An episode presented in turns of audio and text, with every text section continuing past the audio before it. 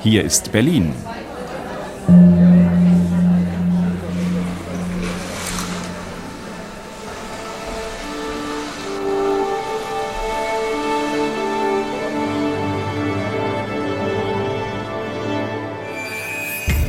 Sprechen wir über Mord.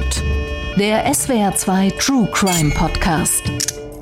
Das Weihnachtsspecial über Verbrechen im Ring des Nibelungen. Mit Holger Schmidt, Thomas Fischer und Angela Merkel. Hallo zu einer neuen Folge sprechen wir über Mord. Und ja, Sie haben richtig gehört. Kein Trick, kein Spiegel, kein doppelter Boden. Heute kommt unsere Folge aus Berlin und ich begrüße ganz herzlich unsere frühere Bundeskanzlerin und große Freundin der Werke von Richard Wagner. Herzlich willkommen, Angela Merkel. Ja, ich freue mich auch, dass wir hier mal was ganz anderes machen. Wir freuen uns. Und äh, eines äh, muss ich gleich vorweg fragen. Wie soll ich Sie ansprechen? Ich habe in einem Artikel dieser Tage über Sie gelesen, Frau Merkel sei als Anrede völlig okay. Aber im Foyer der Oper sagt man möglicherweise besser, küsst die Hand, gnä Frau? Nö, ich würde sagen, dann bleiben Sie lieber bei Frau Merkel. Gut, dann machen wir das so. Bei Thomas Fischer ist es einfacher. Wir haben uns ja schon lange auf Mr. Strafrecht geeinigt. Hallo, Mr. Strafrecht. Hallo, Herr Schmidt. Thomas Fischer bringen wir schnell unser Ritual der fiesen Eingangsfrage hinter uns. Er kriegt nämlich jedes Mal eine fiese Frage von mir gestellt. Jetzt mal ganz offen, für wie hoch haben Sie die Wahrscheinlichkeit gehalten, als wir Angela Merkel angeschrieben haben, dass sie das heute mitmachen könnte? Ich glaube, ich bin darüber erst informiert worden, als ich schon zugesagt hatte. Insoweit war das Maß der Überraschung äh, überschaubar. Ich erinnere das anders. Ja, ich dann habe ich es leider vergessen. Tut mir leid. Aber Gut. es ist natürlich äh, ganz unabhängig davon eine große Freude und äh, eine große Ehre, auch für mich dabei zu sein. Und äh, ich freue mich auf unsere Weihnachtssendung. Was ist denn der Grund für Sie, Frau Merkel? Ist es der Ring? Sind es die Morde oder ist es Thomas Fischer? Es ist das Format ähm, und die Tatsache, dass Sie gefragt haben. Ich kann jetzt auch Formate machen, die ich früher zumindest nur sehr, sehr selten machen konnte. Und ähm, das gehört zu meiner neu gewonnenen Freiheit dazu. Und insofern wollte ich es mal ausprobieren, mhm. ähm, ganz in eine ganz andere Richtung zu gehen. Als Bundeskanzlerin hätte man das nicht machen können oder nicht sollen? Oder gibt es dann, sagt dann jemand im Stab, ach nein, zieht ach, sich nicht? Na, ich würde nicht sagen, dass man es nicht hätte machen können. Die Frage der zeitlichen Verfügbarkeit ist mhm. einfach da, kann man sich für sowas jetzt so lange Zeit nehmen. Mhm. Ähm, Sie müssen als Bundeskanzlerin ja bestimmte Dinge einfach auch machen. Und in der Vorweihnachtszeit die Idee, dass vor dem letzten Europäischen Rat, der jetzt in wenigen Tagen stattfinden wird, und den Treffen mit den Bundesländern und ähm, so wie es vor Weihnachten eben immer ist, so eine Sendung mhm. zu machen, das wäre, ähm, glaube ich, schlecht. Mhm. Aber die Termine sind noch so in Ihrem Kopf, oder? Das ist so was, was durchdenken Sie sich jetzt, was Ihr Nachfolger jetzt so zu tun hat? Und ja, manches nach 16 Jahren weiß man ja. das einfach, da braucht man nicht lange nachzudenken. Das ist Routine und die verschwindet ja auch nicht sofort mhm. aus dem Kopf. Ich freue mich jedenfalls, dass ich es dieses Jahr machen kann. Ja, ähm, ganz kurz würde ich noch spitzfindig sein wollen. Der Ring des Nibelungen von Richard Wagner, ist es eine Tetralogie oder eine Trilogie? Beide Begriffe tauchen immer wieder auf. Tetra vier, weil vier Opern, also vier Teile und Trilogie, weil sich Richard Wagner drei Tage für die Aufführung gedacht hat. Ich glaube, es ist fast schon sowas in der Musik wie ein kleiner Gelehrtenstreit. Welcher Begriff ist richtig, Frau Merkel, aus Ihrer Sicht? Was sagt ja. der Jurist? Zu richtig und falsch kann ich da nicht sagen. Ähm, auf jeden Fall sind es äh, entweder ein Vorspiel und drei Tage oder es sind vier Ereignisse. Und äh, ich muss mir und jeder Mensch, der sich den gesamten Ring des Nibelungen anhören möchte, nimmt sich einfach vier Abende Zeit dafür. Und jetzt mhm. können die Gelehrten streiten, wie das nun genau gemeint war. Judex non calculat, Thomas Fischer, drei oder vier, worauf einigen wir uns? Also ich meine mal vier. Und äh, ich glaube, es hat nur eine äh, Inszenierung gegeben, wo die äh, Sache so durchgespielt wurde, ohne Pause. Äh, Habe ich kürzlich gelesen. Ähm, aber ich, ich denke, es sind vier Teile. Frau Merkel, wie oft haben Sie es gesehen in den vier Teilen oder dann immer nur einen Teil, weil der Zeitplan es nicht zulässt? Naja, es ist ja nicht umsonst hat ja Richard Wagner die Uraufführung dann auch in seinem Bayreuther Festspielhaus gemacht, weil er schon den richtigen Gedanken hatte, den ich aus meiner Politikerin-Perspektive immer sehr gut nachvollziehen konnte, dass man sich einfach Zeit nehmen soll mhm. für das gesamte Werk. Und ähm, deshalb wird da zwar dann auch ähm, einen Tag Pause gemacht, manchmal auch zwei Tage Pause, aber insgesamt wird das Werk in einem Bogen aufgeführt. Wenn man jetzt in Berlin zum Beispiel den Ring ähm, hören oder sehen möchte, dann gibt es ja manchmal Dinge, wo gar nicht alles auf einmal inszeniert wird, sondern in jedem Jahr einen neuen Teil. Das, was jetzt an der Staatsoper in Berlin passiert ist, dass man wirklich die ganze äh, Tetralogie oder die vier Ereignisse hintereinander mit Tagen Pause natürlich dazwischen, aber hintereinander aufgeführt hat, das ist ja nicht die Normalität. Und der Vorteil, wenn man im Urlaub in Bayreuth zum Beispiel eben das auf sich wirken lassen kann und das auch sozusagen der Höhepunkt des Tages ist, der ist natürlich dann damit verbunden, dass man, dass ich mich jedenfalls ganz anders konzentrieren konnte. Wenn mhm. Sie aus irgendeiner Veranstaltung in einem politischen Alltag äh, mhm. jetzt zur Wahlküre gehen und dann ist sozusagen den ersten Akt mit Hektik geschafft, den zweiten ja. Akt ähm, leicht eingenickt und im dritten Akt dann äh, voll da. Das ist nicht die gleiche Konzentration. Mhm. Der Ring des Nibelungen, wir haben uns den Stoff nicht zufällig ausgesucht, denn neben der herausragenden Stellung in unserer Kultur steht dieses Gesamtkunstwerk ja auch für das, was eben das Wort des Jahres geworden ist, Zeitenwende. So mein Eindruck. Ein Begriff, den Ihr Nachfolger im Laufe dieses turbulenten Jahres geprägt hat und aus meiner Sicht das große Thema im Ring. Würden Sie das auch so sagen? Das ist eigentlich ein Stück Zeitenwende, was in den vier Opern passiert? Also erst einmal ist es ja auch jetzt zum Wort des Jahres avanciert, das Wort Zeitenwende. Also ich meine, wir sind am Ende wieder da, wo man angefangen hat äh, vom Ring. Ich weiß nicht, ob es, es ist mehr, finde ich, der doch auch immer wiederkehrende Lauf der Zeit, in dem mhm. sich natürlich die Zeit wendet. Das ist vollkommen klar, von großer Hoffnung, als das Rheingold noch gut im Rhein verstaut war, bis hin äh, zur ja, Vernichtung eigentlich ähm, von all denen, die versucht haben, Macht zu bekommen. Aber ähm, es ist hat etwas von einer Wiederkehr. Und das Wort Zeitenwende ist jetzt ja für uns, die wir in einer Generation leben, ich meine, der Ring erstreckt sich ja über viele Generationen, Zeit, ja. die wir in einer Generation leben, für uns ist es ein Einschnitt. Aber für die gesamte Tetralogie würde mir jetzt nicht als erstes Zeitenwende einfallen, mhm. sondern ähm, eigentlich mehr, dass bestimmte Mer Merkmale und Charakteristika von Menschen offensichtlich ähm, und hier in diesem Falle auch Göttern und ähm, anderen Zwergen, äh, dass die doch immer wiederkehren. Mhm. Thomas Fischer, wie sehen Sie es? Am Ende brennt die Welt. Zeitenwende, das richtige Wort? Ja, das ist ja eine seit 150 Jahren durchaus umstrittene Frage. Äh, und äh, je nach Positionierung der Zeiten und der Protagonisten der Zeiten ist es ganz unterschiedlich gesehen worden. Nicht? Also diese Stichwort Wilhelminisierung des, äh, des Nibelungenrings äh, in der Kaiserzeit nach 1870, 71 ist die eine Sache, die gesagt hat, jetzt wendet sich alles zum Guten und der germanische Held ist das Urbild des deutschen Kriegers, der jetzt äh, zum strahlenden Siege emporsteigt. Andere sehen es ganz anders. Es hat ja schon immer eine sehr intensive Diskussion und deshalb auch eine abundante Literatur, von der ich jetzt nicht behaupten kann, ich würde sie kennen. Äh, ich weiß nur, dass es sie gibt, äh, dazu gegeben.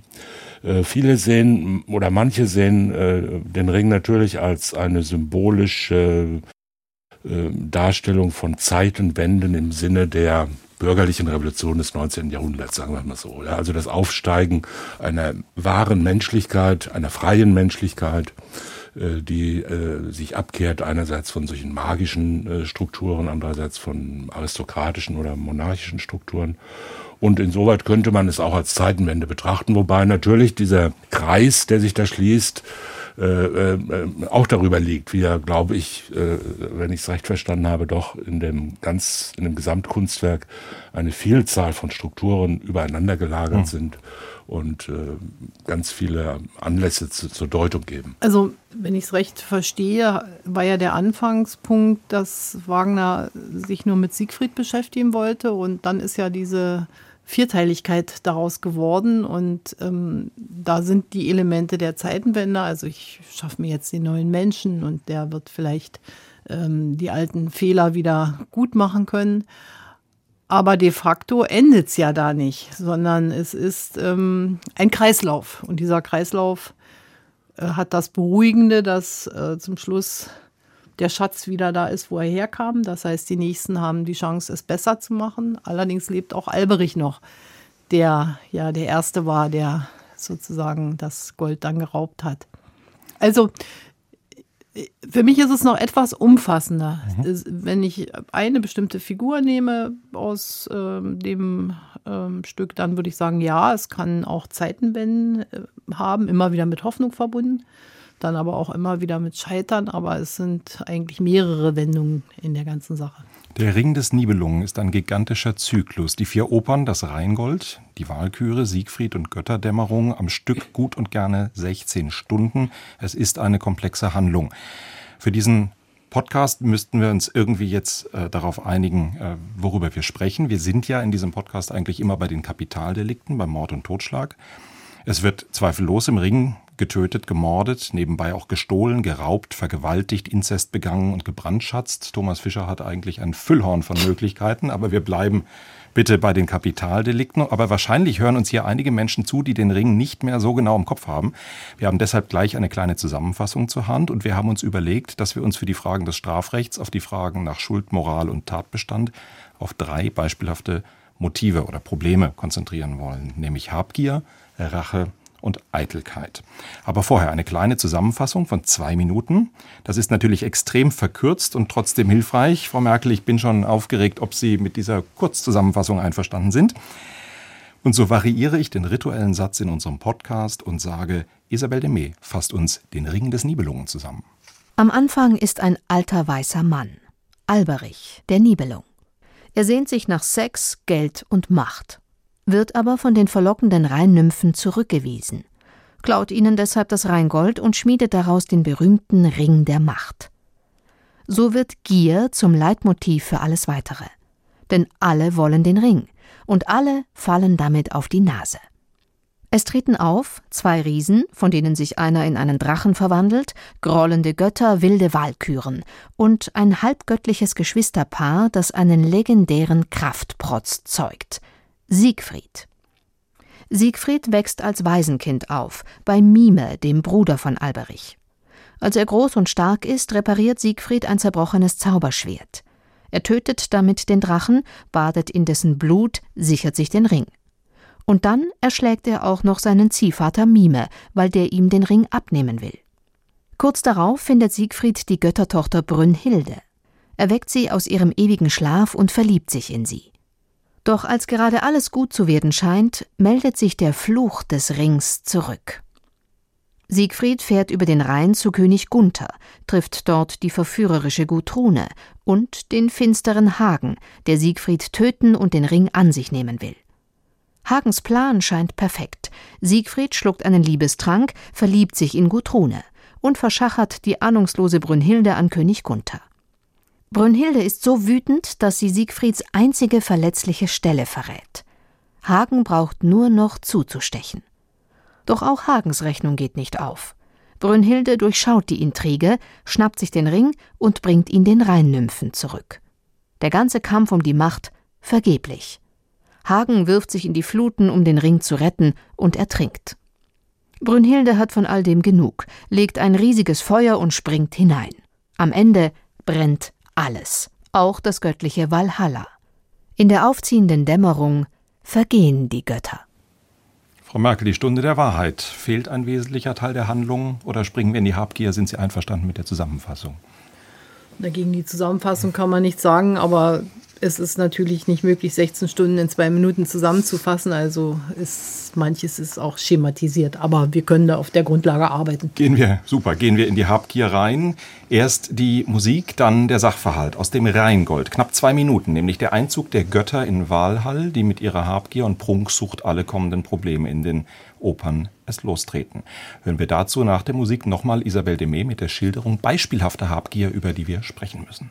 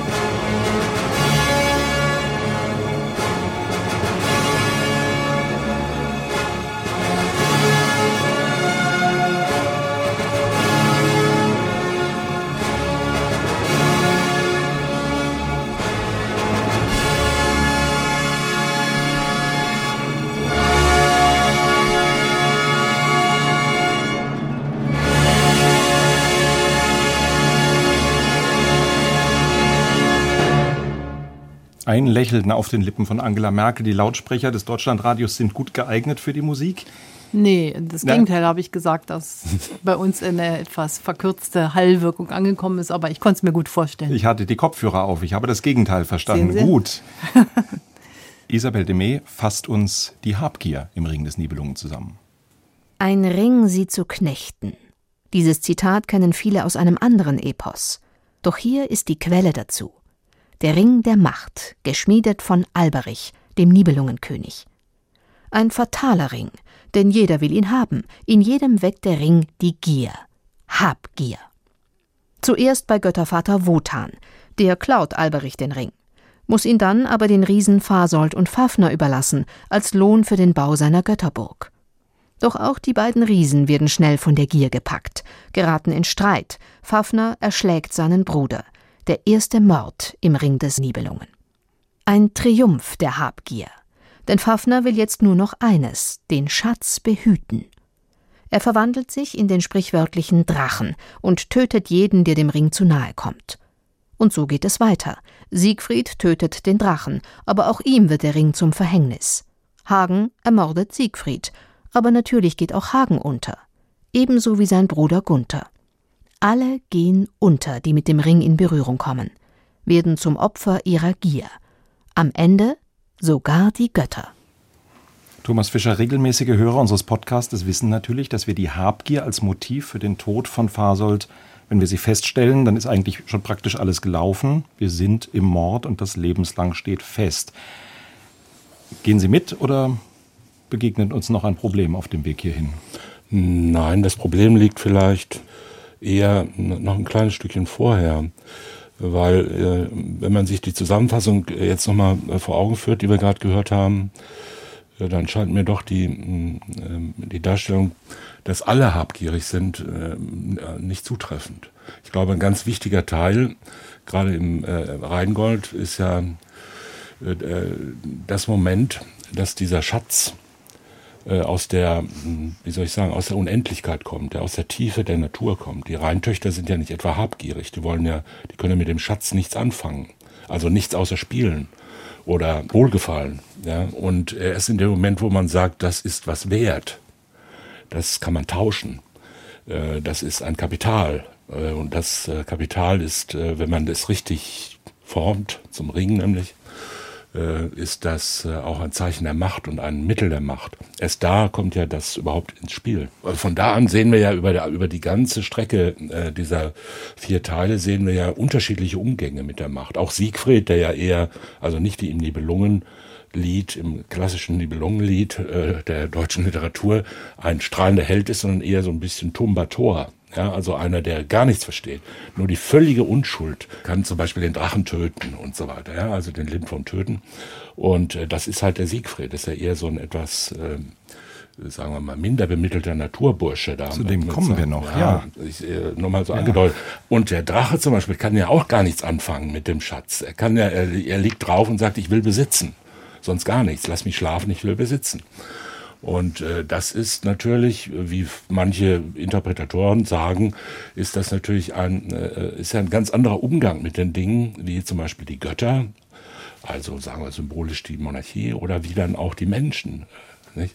Und äh, insoweit muss man das mit der Gier, glaube ich, sehr differenziert sagen. Und der, die Entstehung von, von Macht durch Reichtum, also und deshalb auch natürlich die Erstreckung auf diese auf diesen Schatz im übertragensten Sinne. Äh, das ist natürlich das, was dann auch unserer Rechtsordnung beispielsweise äh, zugrunde liegt. Nicht? Aber wir gehen halt ganz anders um mit diesem Schatz, mit dieser Macht, mit dem Kapital in Anführungszeichen.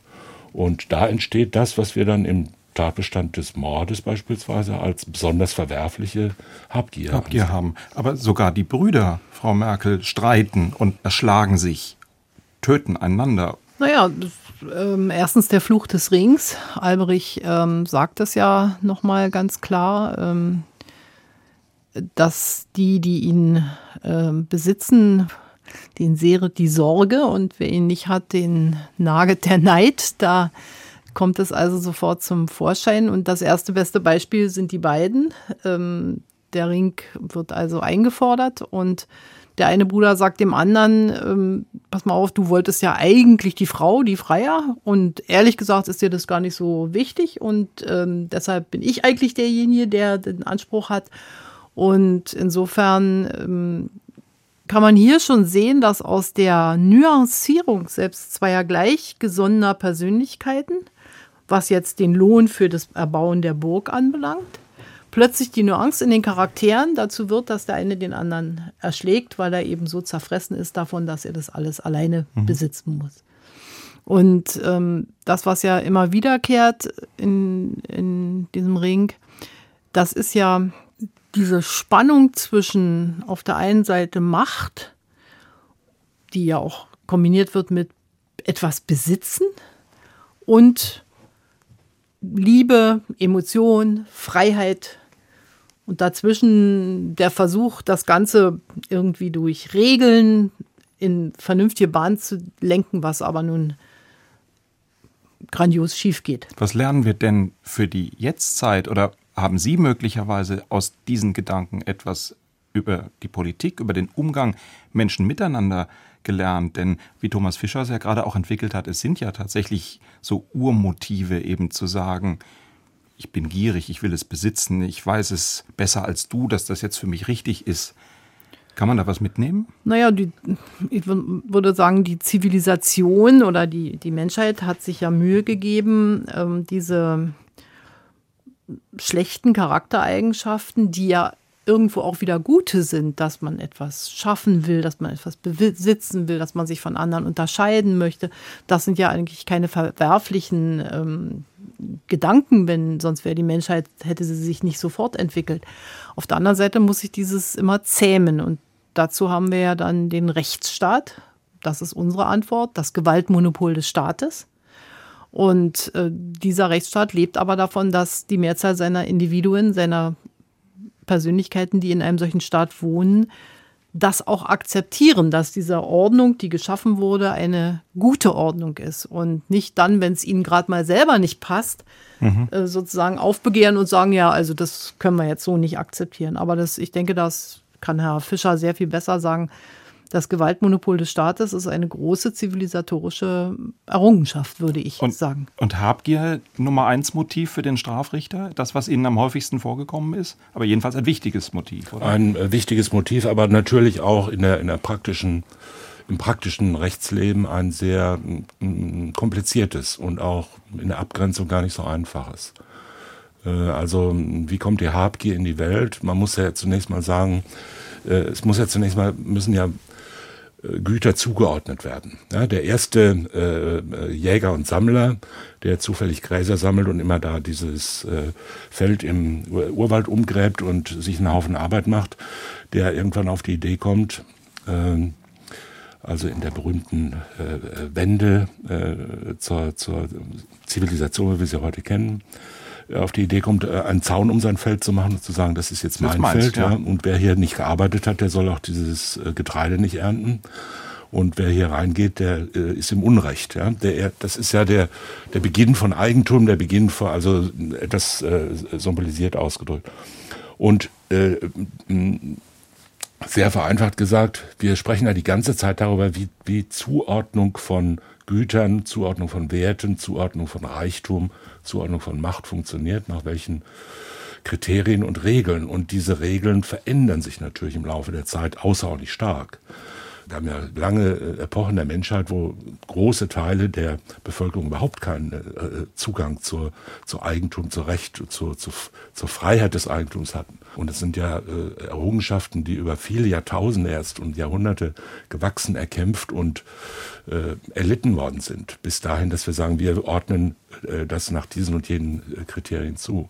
Nun ist, leben wir heute in einer, in einer Kultur, also nicht heute, sondern schon etwas länger, in der Neuzeit in Europa und Amerika, leben wir in einer Kultur, in der ähm, in der das Haben wollen nicht im Grundsatz falsch ist. Ja, wir sind ja nicht alle äh, Mönche und äh, Nonnen und sagen, ich möchte möglichst arm sein, damit ich die, äh, die Ewigkeit gewinne, sondern wir streben danach und sagen, das ist auch mein gutes Recht. Ja, ich arbeite dafür, ich streng mich dafür an. Deshalb muss man abgrenzen, was ist jetzt eigentlich normales Gewinnstreben, was ist äh, was ist Schlauheit, was ist Überlegenheit und was ist Habgier. Ne? Und im Strafrecht wenn man jemanden tötet, vorsätzlich, mit Absicht tötet, wird man mit Freistrafe bis zu 15 Jahren bestraft.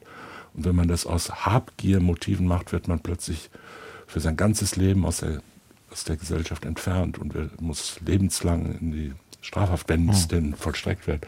Das heißt, dieses Motiv ist, also diese, die Abwertung dieses Motivs ist so stark. Gewichtig, ja. Ja, ist so äh, gewichtig, dass wir sagen, das ist das, das Schlimmste, was wir kennen. Also eines der schlimmsten. Ist das, Frau Merkel, für Richard Wagner auch etwas wie Kapitalismuskritik, dass die Habgier so in den Vordergrund gestellt wird? Wenn man sich näher mit ihm beschäftigt, kann man auf die Idee kommen, dass, obwohl er ja selber am Ende auch gar nicht so unvermögend war. Er hat ja, ich glaube, er war jemand, der gutes Leben schon schätzen konnte mhm. und hatte ja auch Gönner, die ihm dabei geholfen haben aber sicherlich muss man in seine Zeit schauen und das ist die Zeit, in der die Industrialisierung äh, entstanden ist. Er hat begonnen mit dem Ring, als Karl Marx das Kapital geschrieben hat. Das heißt, ähm, da sind äh, zumindest, sagt man ja immer, in Alberichs Welt kapitalistische oder Industriezeitalter ähm, Teile und natürlich ist äh, Wotan, der ähm, im Grunde sich etwas bestellt, was er zum Schluss gar nicht bezahlen kann oder was ihn umbringt, wenn er es bezahlt in seiner Währung, ist auch jemand, der im Grunde sein, seinen Reichtum auf, auf, in gewisser Weise auf Sand aufbaut. Wobei, wie ich finde, die Rolle seiner Ehefrau Fricker, die sich ja dann nachher sehr dafür einsetzt, dass alle Regeln eingehalten werden, auch nochmal beleuchtet werden muss, denn sie fordert von ihm ja, dass er ein Walhall baut, also eine Burg. Und äh, dann schilt sie ihn, dass er dafür etwas eingegangen Bezogen ist. Hat, ja. Aber äh, letztlich musste, musste Wotan, Wotan hatte eigentlich nicht den Reichtum, um eine solche Burg zu bauen, sondern er hat sich auf Vorschuss etwas gemacht. Und ich glaube schon, dass Wagner auch jemand war, der ähm, vielleicht den Gedanken der Nachhaltigkeit, also dass ich mir nur das leisten kann, was ich auch sozusagen schon erwirtschaftet habe, der war ihm nicht ganz fremd. Und diese Gier, die letztlich daraus entsteht, dass ich immer etwas mehr habe, als mir zusteht, die ist im Grunde zerstörerisch. Es gibt eine sehr schöne Version, äh, auch komprimierte Version des Ringes von Loriot. Da spricht er in diesem Zusammenhang von einem fragwürdigen Bauherrenmodell. Walhall. Richtig. Richtig. Sind Sie einverstanden, dass wir an dieser Stelle die Habgier den Sack zumachen? Müssen wir noch etwas erwähnen zur Habgier? Ähm, wenn ich eine Frage stellen darf an Herrn Fischer, glauben Sie, dass ähm, der Mord unter den Riesen unter die Rubrik Habgier fällt? Das ist jetzt ja hier mal einfach so betont worden. Ähm, kann man das sagen? Das würde in der äh, aktuellen Rechtsprechung so gesehen. Ja. Wobei, die, wobei natürlich immer die Frage ist, äh, wo, äh, wo ist die Grenze zwischen normalem, dem Erstreben von, äh, von etwas zu gewinnen und, äh, und, und, der Habgier. Ja, aber also, was geht darüber hinaus? Denn, wenn man sagen, es wird ja argumentiert, also es gibt ja noch ein paar Restargumente, warum das jetzt richtig ist, dass der eine erschlagen wird. Ich würde nicht sagen, ist Totschlag im Affekt, aber dass die Unterscheidung, weil Sie gesagt haben, für einen normalen Mord gibt es 15 Jahre und äh, dann lebenslang, das ist ja schon nochmal ein qualitativer Sprung. Und äh, das rauszufinden als Richter stelle ich mir manchmal gar nicht so einfach Nein, vor. nein, das ist äh, eigentlich sehr schwierig. Und äh, äh, man muss schon sagen, dass in der äh, in der praktischen Umsetzung äh, die Grenze auch nicht, nicht einfach äh, zu bestimmen ist. Es gibt immer solche, die äh, Juristerei lebt ja äh, teilweise von solchen äh, äh, formelhaften Definitionen, die teilweise schon Jahrzehnte alt sind und dann äh, etwas aus der Zeit gefallen scheinen. Aber zum Beispiel äh, die Definition Habgier ist ein ungesundes Ge äh, Gewinnstreben, ein das normale übersteigende ungesunde Gewinnstreben. Äh, da stellen sich gleich mehrere Fragen. Ja? Also was ist das Normale und was ist das Ungesunde und, und umgekehrt? Ja, was ist das Unnormale und das, und das Richtige? Also wenn der Herr A den Herrn B äh, tötet, äh, um, äh, um irgendetwas zu erlangen, äh, liegt in der praktischen Handhabung im Strafrecht die Habgier immer ganz nah. Und äh, da kann man sich manchmal schon fragen, ist das wirklich, äh, überstreikt es dieses Maß? Also äh, da ist halt einfach das Motiv der, der, der Gewinnerzielung, der, des äh, Habenwollens von Sachwerten, von Vermögenswerten letzten Endes, äh, zu einem äh, zu einem ganz außerordentlichen Gewicht aufgestellt. Also man kann sich kaum noch, man kann sich ja kaum noch eine Tötung äh, mit äh, normalem Gewinnstreben vorstellen. Ja? Also ich kenne, es gibt kaum Fälle, wo man sagt, der ist, der wollte das haben, das ist ein normal gesundes aber Gewinnstreben. Aber es war noch nicht Habgier. Aber es war noch nicht Habgier, sondern wann immer ja. jemand was haben will und man einen äh, tötet, ist es immer Mord. Und andererseits muss man sagen, wir haben in diesem Podcast viele Fälle besprochen, wo es ja wirklich eklatant auseinandergefallen ist. Ich erinnere an die Ermordung eines Kinderarztes, seiner Frau und der Sprechstundenhilfe für 300 Euro, 100 also es war, ich leg mich nicht fest, aber es war wirklich ein entsetzlich geringer Betrag und Sie sagen dann an der Stelle regelmäßig, naja gut, aber der Betrag allein ist es dann ja auch nicht. Nein, der, der so. ist es nicht. Außerdem ist das ein, äh, muss man sagen, ein etwas ein wohlfeiles Argument. Wenn es ganz wenig ist, sagt man, für so wenig schon jemanden zu töten, ist ganz besonders schlimm. Wenn er jetzt aber äh, das Zehntausendfache davon nimmt, dann sagt man ja, das ist ja jetzt eine ganz besonders äh, schlimme Habgier. Ja, also äh, man kann es, wie es manchmal leider so ist, drehen und wenden, wie man will. Aufgabe des Richters. Ich würde an dieser Stelle gerne den Sack für die Habgier zumachen. Ganz opernlike würde ich sagen. Ein kurzer Vorhang, keine große Pause, kein Gang ins Foyer. Gleich geht es weiter. Unser zweiter Akt zur Rache. Einmal kurz räuspern, Blick ins Programmheft. Bis gleich. Sprechen wir über Mord. Sie hörten einen Podcast von SWR2. Das komplette Podcast-Angebot auf swr2.de. SWR2 Kultur neu entdecken.